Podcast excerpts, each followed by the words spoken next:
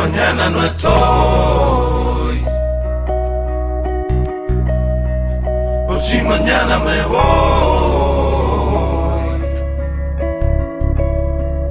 Aquí te dejo mi herencia.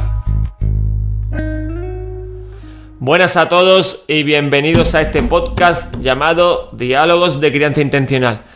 Esta mañana he tenido el placer de, dialogar un rato con Francisco Castaño Mena, ah, que necesita muy poca presentación. Si ponéis en Google su nombre, aparecen muchas entradas de, entrevistas, charlas, conferencias, su propia web, francasta.es, donde ahí él realmente explica qué valor tiene, qué valor aporta a la sociedad, que para mí es mucho.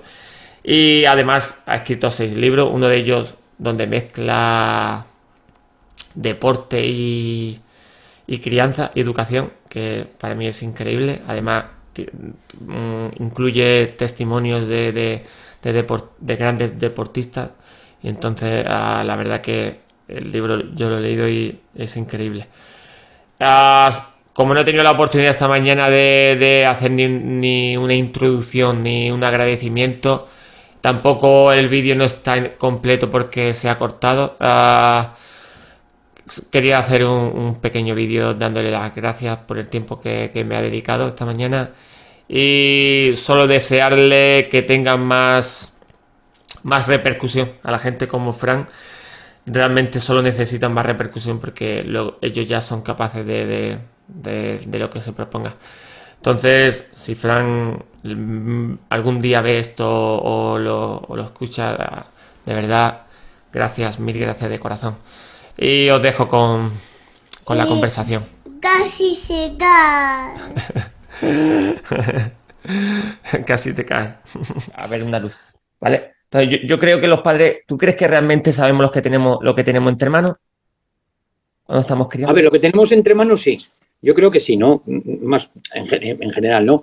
Pero sí que es cierto que a lo mejor eh, nos falta un poco de preparación, ¿no? cuando me refiero de preparación, me refiero a que, eh, esto lo, explico muy bien en el libro, y es que eh, estamos, em, nos hacemos cursillos para todo muchas veces, ¿no? De, cosas del trabajo, de cosas que nos gustan, mm, cursos para aprender a entrenar, a cocinar, yo que sé, de lo que sea y, damos por hecho que por el, por, el hecho, valga la redundancia, ¿no? de tener hijos, sabemos ser padres. Y yo creo que esto no es así. Entonces nos tenemos que formar. Sabemos lo que tenemos entre manos, pero la educación el día, a día de hoy tiene muchos retos y tenemos que tener estrategias y herramientas para poder sacarla adelante. Pero realmente, yo, yo, como padre, que estoy muy, consciente, me, me, llegan como mucha información de cursos de educación emocional, cursos de pero yo no recuerdo que mis padres, yo no creo que mis padres tuvieran que hacer cursos o muchos cursos para poder educarme. Y tampoco, tampoco estuvo tan mal. Entonces, ¿por qué hoy en día, claro, tú, eres, tú vienes, tú impartes muchos talleres, he escrito tres, libros que yo tenga constancia, pero realmente, ¿por qué esa necesidad de, de formarse o de aprender? Cuando nuestros padres tampoco hicieron gran, gran cosa. Porque la sociedad ha cambiado. O sea, eh, tampoco antes te tenías que formar para muchas cosas y hoy en día pues hay, que formarse para más cosas. La sociedad ha evolucionado. Pero los eh, niños seguimos siendo niños, ¿no? Sí, correcto, pero tenemos otros retos. Cuando tú, mira, hay una cosa que es que viene un poco de antes, tu padre te decía a cenar, ya viene que falta el respeto a un padre o a una Exacto. madre. Entonces, sí, claro, pero eso ha ido evolucionando con, con, la sociedad. Y hoy en día, pues esto cuesta más. También yo pienso que hay otra, otra mentalidad. Eh, cuando antes se tenían hijos y, lo que se pensaba era que sean, eh, que en el futuro sean unas buenas, o sea, no, quiero, queramos que sean malas, pero que sean unas buenas personas, que sean trabajadores, que se busquen un futuro. Y hoy en día pienso que la prioridad ¿no? que tenemos los padres y madres es que nuestros hijos sean felices. Entonces, esto conlleva muchas veces a equivocarnos, ¿no? A qué es la felicidad, qué no es la felicidad. Y yo pienso que nos tenemos que formar porque también los niños tienen mucha más información, saben mucho más. Claro, todo evoluciona. Entonces, todo esto te requiere más retos. Cuanto más evoluciona una tecnología, más te tienes que formar para hacer lo que sea. Pues en la educación igual. ¿Vale? No, no es lo mismo educar ahora que educar antes. Porque ahora los niños tienen respuesta para todo, saben de todo, aprenden de todo. Pero Y- porque, y ya- sa- pe- perdona, ¿sabe por qué? Antes, antes, yo no recuerdo tampoco que mis padres me tuvieran que dar tantas explicaciones. Quiero decir, antes era como, había que comer a las nueve. Se comía a las nueve. No había que explicar, no había que explicar tanto, tanta leyenda. Que no, era, antes era un no era un no, y un sí era un sí, y ya está. Pero es que ahora, ahora, Fran, lo que ocurre es que eso es lo que, lo que está pasando, pero eso no es responsabilidad de tal, es responsabilidad de los padres. Es que los niños no necesitan que se les den muchas explicaciones. Entonces, lo que intentamos es convencerles de que hagan todo. Y a veces no puedes convencerles porque no quieren hacerlo. Entonces no lo vas a convencer. Entonces, claro, pero lo tienen que hacer. O sea, yo veo padres con dos, con hijos, hostia, te, te interrumpí otra vez, perdón. Veo con padres con dos, con hijos de dos años que le piden por favor. Ya, pero claro, hay, es que una cosa es la educación, que no está mal, que puede ser el por favor, y otra cosa es el al final acabas pidiéndoles permiso o les acabas diciendo cuando lo quieren hacer. Entonces, claro, aquí tenemos, eh, ayer en Instagram hacía un directo y, y- y era sobre firmeza y cariño. Entonces, claro, eh, yo quiero mucho a mis hijos, pero eso no está exento de que tenga que mantenerme firme. Firme no es el autoritarismo. Entonces, claro que le pedimos, por favor, se habla mucho, se les, se les explica mucho, se les da. Entonces los niños muchas veces no entienden. Y no entienden porque ellos piensan, razonan como niños. Y claro, que no es por favor ni por amor, es que lo que tenemos que hacer es, tienen que hacer las cosas. Y, y con esto, fíjate, es fácil. Lavarse los dientes, algo que a, a veces cuesta, ¿no? Que consigan lavarse los Exacto, dientes. Ahí estamos exacto. padres Bastante, con bastante el discurso de lavarse los dientes.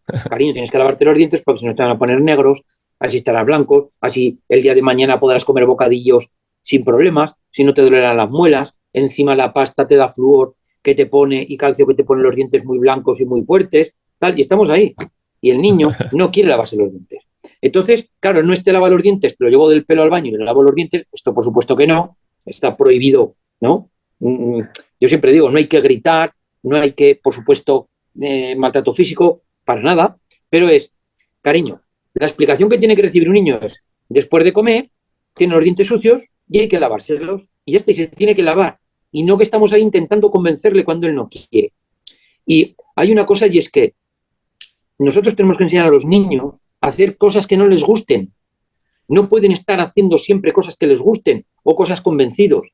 Y esto yo creo que es algo que ocurre en la educación actual, ¿no? Que se les pide permiso para hacer cosas que ellos tienen que hacer.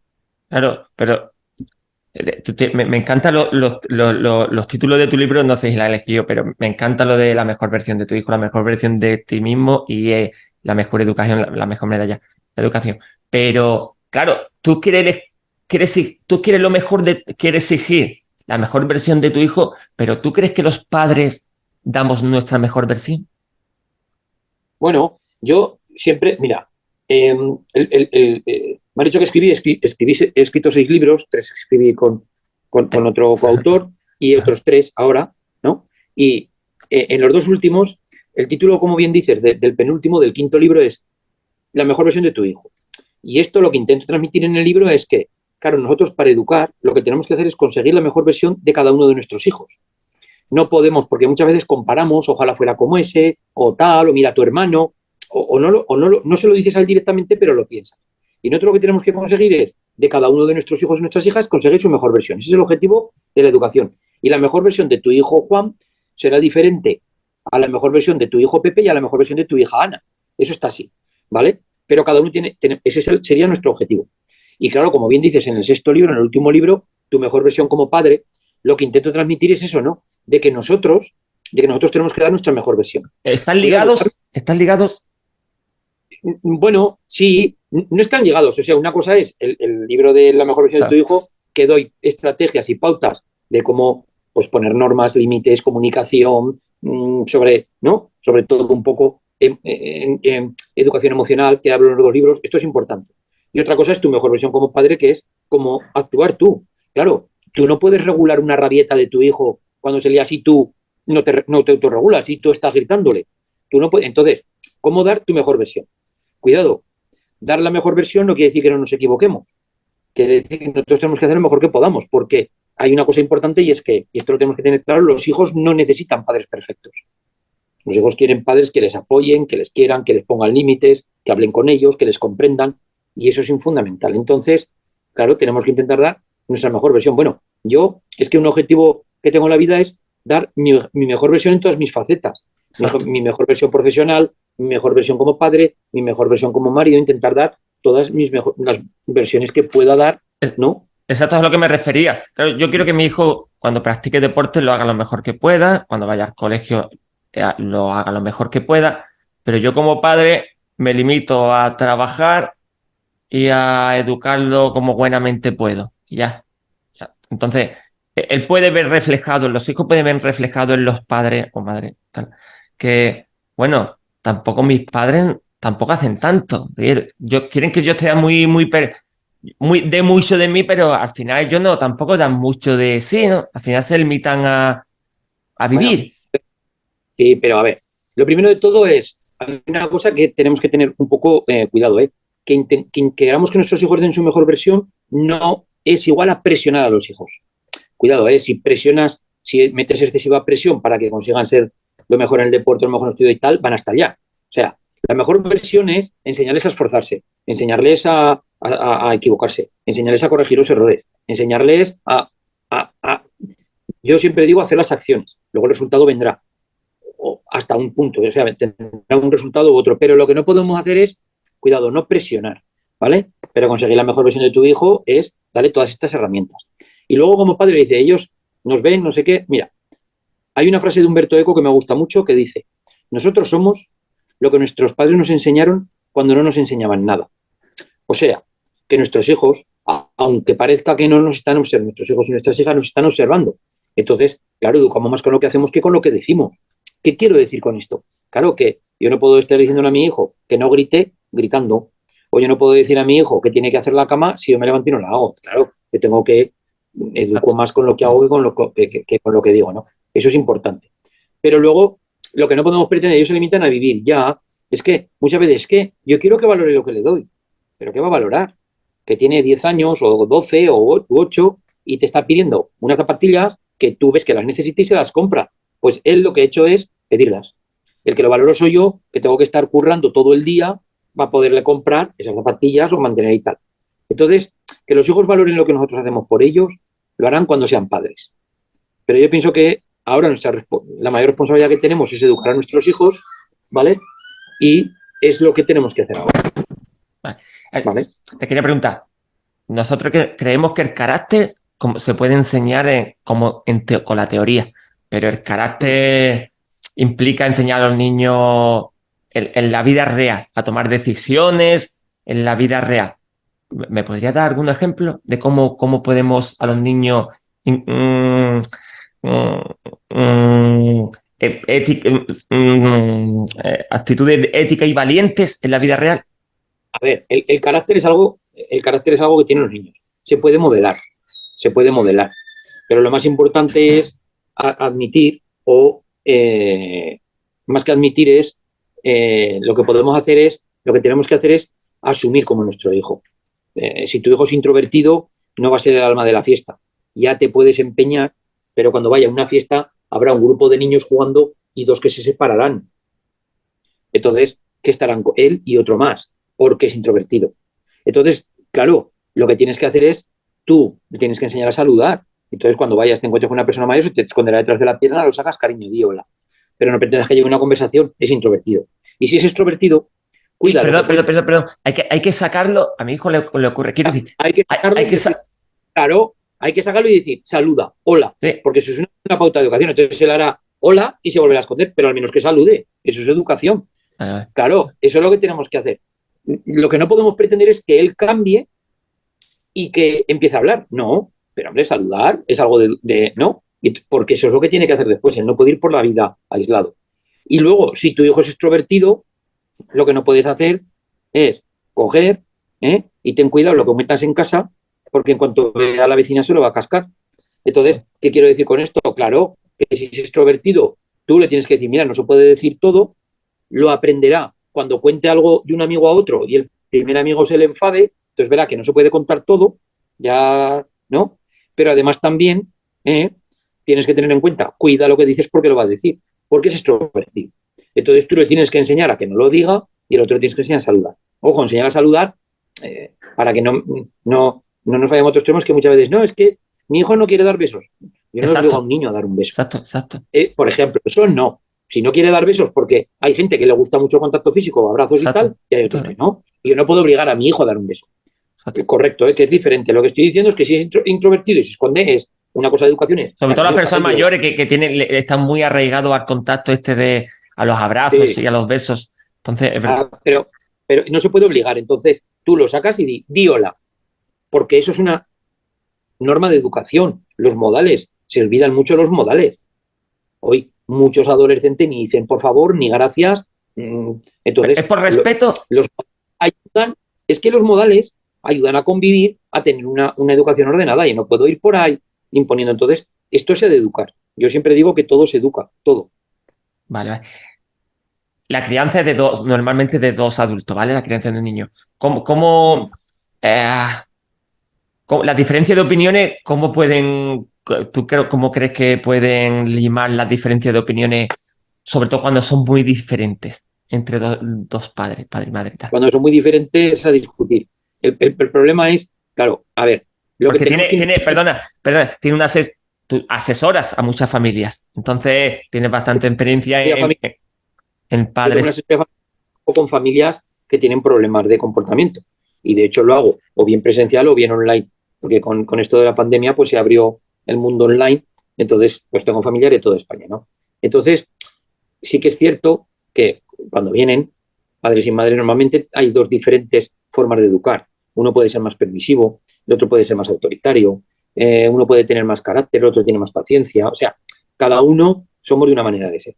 Entonces, eh, la única forma de, unir, ¿no? Yo, por ejemplo, en, en el caso de mi, en la asesoría, sí que funciona porque lo único que hago yo es, claro, yo, uno, ¿no? Cojo la familia, ¿vale? Y yo pongo unas reglas. Lo primero que, tienen que tenemos que tener claro es cuáles son los objetivos y qué queremos que aprenda nuestro hijo.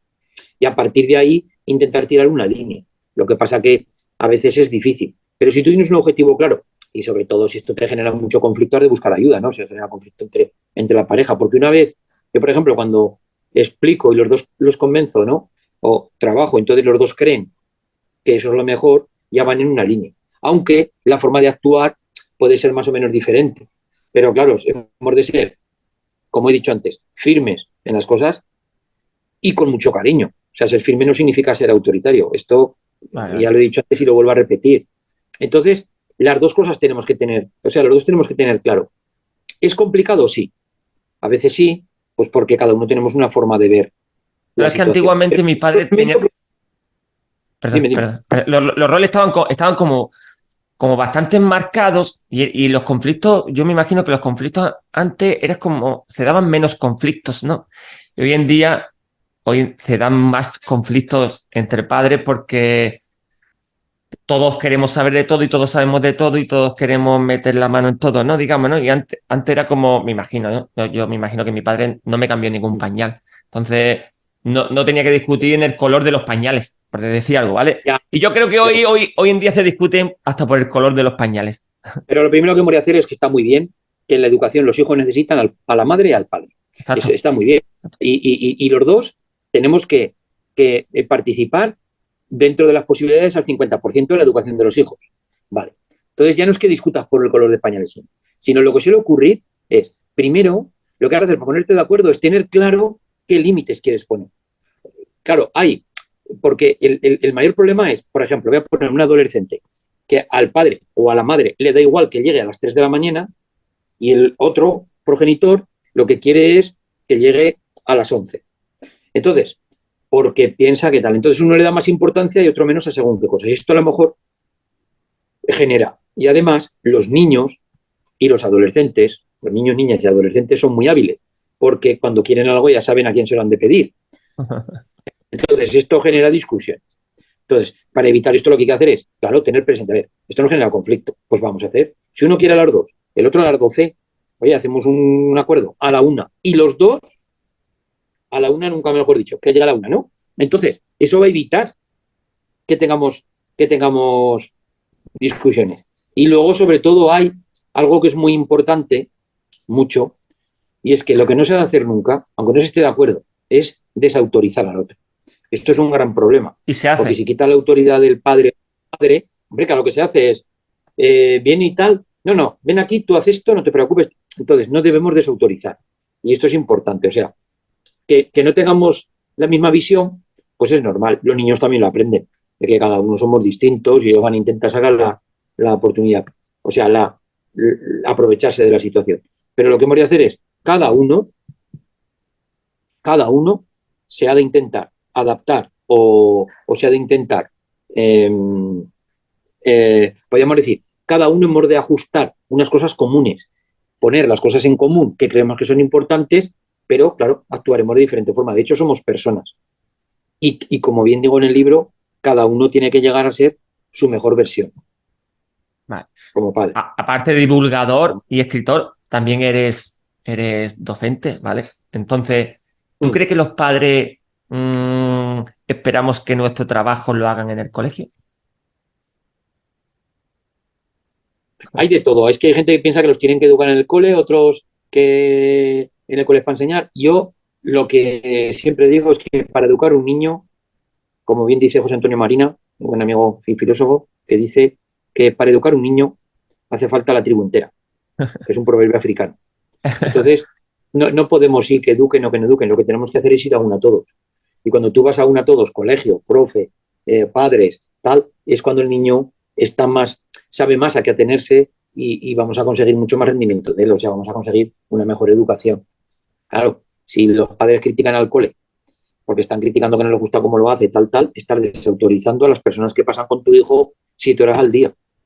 Si los profesores no sé qué hacemos lo mismo con los padres, entonces el niño se va a aprovechar la situación. Lo que tenemos que hacer es un poco ir a una. Y yo pienso que eso es importante. Y para educar al niño, lo educamos todos. O sea, todos, incluso el señor que pasa por la calle y dice no sé qué, dice, por favor, no te subas de pie al banco. Lo que pasa que hoy en día, pues esto es como están atacando a mi hijo. Y yo pienso que eso es lo que tenemos que, que intentar, ¿no? Ir todos a una en la educación de los niños. Es que antiguamente, mira, a ver si tú me explicas este fenómeno. Yo recuerdo que los profesores o los maestros, cuando era más pequeño, a mí me decían, o lo escuchaba, se lo voy a decir a tus padres. Hoy en día, el niño le dice un rotundo al profesor, se lo voy a decir a mis padres. Que ese fenómeno, ¿cómo lo explica? ¿Cómo, cómo se explica ese fenómeno? Desautorizamos a los profesores. Yo antes llegaba a mi casa y decía, mamá, me han castigado. Y me decía mi madre, algo habrás hecho. Exacto, exacto, Y hoy en te- día viene a casa castigado, pues vamos a ir a ver lo que ha pasado. exacto. Entonces, claro, yo siempre digo lo mismo. Un profesor no estudia cinco años de carrera y lleva 15 años dando Germania a tu hijo. Eso no es así. Un pro, esto intenta hacer lo mejor que puede, con, lo- con la mejor intención del mundo, para ayudar a, para sacar adelante a, a los chavales. De hecho, yo llevo 36 años dando clases y el 99,9% de mis compañeros son de vocación. Y el objetivo de todos es sacar adelante a los alumnos. Eso hay que tenerlo claro. ¿Nos equivocamos? Claro, como todo en la vida, pero, pero nunca con intención. Entonces, lo que, si a mí, yo, mira, yo cuando estaba, antes de estar ahora donde estoy, en Hospitalet, estaba en Castelldefels y estaba en un proyecto que se llamaba la Uberta, que era donde iban los adolescentes, los de tercero y cuarto de la ESO, que se comportan mal o divertidos. Entonces teníamos una aula, 12 chicos y chicas, entonces trabajé allí en ese proyecto durante ocho años, ¿no? Sacando chavales adelante, chavales que no iban a ser nada, pues que al final reconducían su vida, ¿no? Y, y, yo cuando venían los padres y tal, ¿no? venían y entonces y decían, mira, digo yo, y se lo decía así, mira, yo lo voy a tener hasta que quiera, porque yo si quiero mañana los pulso, ya en la ESO, con 16 años, ya no lo veo más. Digo, pero tú toda vida. Entonces que no estoy haciendo esto porque lo hagas. ¿Eh? Porque, porque que no estoy haciendo esto para fastidiar a tu hijo. Que es que lo que intentamos hacer, creo yo, bajo de- desde el punto de vista del docente, sacar adelante de la mejor manera posible al chaval. Entonces, a veces no nos gusta como padres cómo se hace y tal. ¿Vale? Pues es una cuestión de hablar. Hoy en día tenemos todos los medios, mail, no sé qué. Pero hemos de ir a una. Y de verdad, el objetivo de un profe o de una profa no es coger manía a un chaval. Esto está clarísimo. Entonces, vale, tenemos que intentar llegar a acuerdos. Es que todo en la vida funciona así. Vale. Eh, ¿se puede educar con la evidencia? eh, explícame eso, ¿qué quieres preguntarme? No Quiero decir, la evidencia, tú puedes leer un estudio donde diga eh, eh, los niños si hacen esto se comportan de esta forma y tienen más carácter, más autoestima y luego hay evidencia sobre la educación. Entonces, ¿se puede educar o cada niño es muy particular y cada hay cosas que, es evidente que funciona para un niño porque es evidente que y, hay otro niño que no le funciona? Es así, ¿no? A ver, cada niño es un mundo. Entonces, claro, hay cosas, cosas que pueden funcionar con uno y cosas que pueden funcionar con otro. Yo siempre digo que hay diferentes estilos educativos, ¿vale? Y que, eh, o diferentes formas de educar, y que eh, no todas las formas de educar funcionan con todos los niños. Tú has de adecuar o tú has de usar una forma de educar que funcione con tu niño. Con un niño que diga todo que sí, ¿eh? puedes educar perfectamente, venga, cariño, vamos a hacer esto, tal. Y, oye, de maravilla, el niño va a todo. Pero con un niño que sea un poco más retador que tal, pues a lo mejor esa manera no funciona. Entonces, claro, con evidencia, eh, lo que funciona con uno no funciona con otro. Y lo que tenemos que hacer es conseguir eh, eh, adaptar nuestro estilo educativo, nuestra forma de educar a, como nuestro hijo. Y siempre, siempre, siempre nos hemos de mantener. Han de tener unas normas, unos límites adecuados a la edad y no nos hemos de enfadar. O sea, yo siempre digo, está prohibido enfadarse. O sea, entendamos, nos enfadamos, nos enfadamos, una emoción y tal, pero no hemos de demostrarle a ellos gritar si es que no merece la pena. No sirve. Tengo que buscar la estrategia y de verdad que existe. O sea, el estar más tranquilo, el, el darles mucho cariño, el tal, y marcar los límites y normas. ¿Cómo hacemos que los cumplan? Porque en realidad la rabieta, los problemas de comportamiento, eh, todos los jaleos vienen siempre por lo mismo, porque no conseguimos que se coman la sopa, porque no conseguimos que se bañen, porque llegan tarde a casa, porque no devuelven el móvil, porque no recogen los juguetes, porque no hacen los deberes. Estas cosas que, son, que se arreglan con normas y límites. Entonces, claro, yo tengo que hacer que mi hijo cumpla, respete esos límites o acate esas normas, ¿no? De la, forma que no me genere conflictos, que no genere conflictos con él y de una forma que sepa que lo va a cumplir. Y ahí están las habilidades educativas. Por eso lo que decía al principio de que hay que formarse. A veces no te funciona lo que estás haciendo, no sigas insistiendo. Einstein decía que es de locos hacer siempre lo mismo y esperar que, haya resultado diferente. Si tú haces esto con tu hijo y tienes problemas, lo que tienes que hacer es hacerlo de otro modo. Y el problema no es tu hijo, es la forma que tú tienes de hacer. Y a veces los padres como que estamos muy presionados en... Lo que hago yo... Perdón, termina, perdón, Te decía que esto es lo que hago yo en la... lo que hago en la asesoría cuando viene a la cosa es eh, adaptar al padre, dar estrategias a los padres precisamente para evitar. Y, los chavales cambian. O sea, el comportamiento, no los chavales. dime, dime. A veces es que los padres estamos como muy presionados de los últimos estudios las últimas tendencias de crianza, las últimas, y a veces estamos los padres como muy presionados en, en, en, en sentirnos actualizados en las metodologías que hay, en, en qué, en que si muy protegido, que si hay que... Entonces, eh... se nos ha olvidado lo más importante, y es que para educar hace falta sentido común. Exacto. Y no dicen, es que no hay sentido común. Me gusta mucho, me gusta mucho cuando veo tus conferencias y tal, porque es como, es muy humilde, honesto y, es como, todo es, muy sentido común, es todo como, como muy sentido común. No, tampoco hace falta hacer mucha referencia a muchos estudios, mucho, sino al final es como todo muy, muy práctico y muy sentido común. Y digo, si es que este hombre lo que está diciendo es, es, sentido común. Pero entonces realmente es que no hay sentido común. Eso nos ha olvidado, que intentamos buscar muchas, muchas eh, cosas. Yo que sé, a veces, y a veces se nos olvida pues las cosas básicas. ¿Sabes? Intentamos rizar mucho el rizo a veces y se nos olvidan las cosas básicas. Y yo pienso que, el sentido común es imprescindible a la hora de educar. Imprescindible. ¿Crees que los adultos nos doblegamos mucho para evitar conflictos y eso está también afectando en nuestros hijos? Sí, yo cuando, cuando un niño o un adolescente te genera problemas, yo siempre digo, cedo por comprar la paz, ¿no? Entonces, algunos padres o madres ceden por comprar la paz. O sea, para evitar, un, cuando, cuando te está generando muchos conflictos, pues una herramienta de defensa es, yo cedo. O sea, hoy no tengo ganas de pelear, que no se bañe. Entonces, claro, al día siguiente el niño no quiere, quiere volver a no bañarse. Entonces, cuando tú ya no estar dispuesto a que no esté bañándose, o sea, cuando tiene que bañarse sí o sí, es cuando tenemos el conflicto más gordo. Por eso cuando hay conflictos no consiste en ceder, lo que consiste es, vuelvo a repetir, en, ver por qué se producen y darle la vuelta. Eh, ya digo, cuando hay conflictos se necesita ayuda externa, ¿no? Porque darle la vuelta desde un punto de vista, yo siempre digo, ¿no? Cuando escribo los libros, para, para la niña común van de maravilla, pero cuando tienes problemas de comportamiento de un hijo en casa, sea niño o sea adolescente, cuando tienes problemas de comportamiento, un libro te puede ayudar, pero necesitas a alguien porque hay que romper una dinámica. Ah, voy a hacer un poco más de hincapié en, en antes, ¿vale? Eh, antes la responsabilidad de mis padres era alimentarme y poco más, ¿vale? Era mantenerme como sano, un poco higiene y tal, y, mm. alimentarme y mantenerme un poco con vida. Pero hoy en día los padres tenemos que proporcionarle a los niños actividades creativas, tenemos que mirar por, por que en un futuro tengan y realmente por cómo es posible que haya, haya habido tan, un cambio tan brusco en la responsabilidad de los o, en, la función de los padres.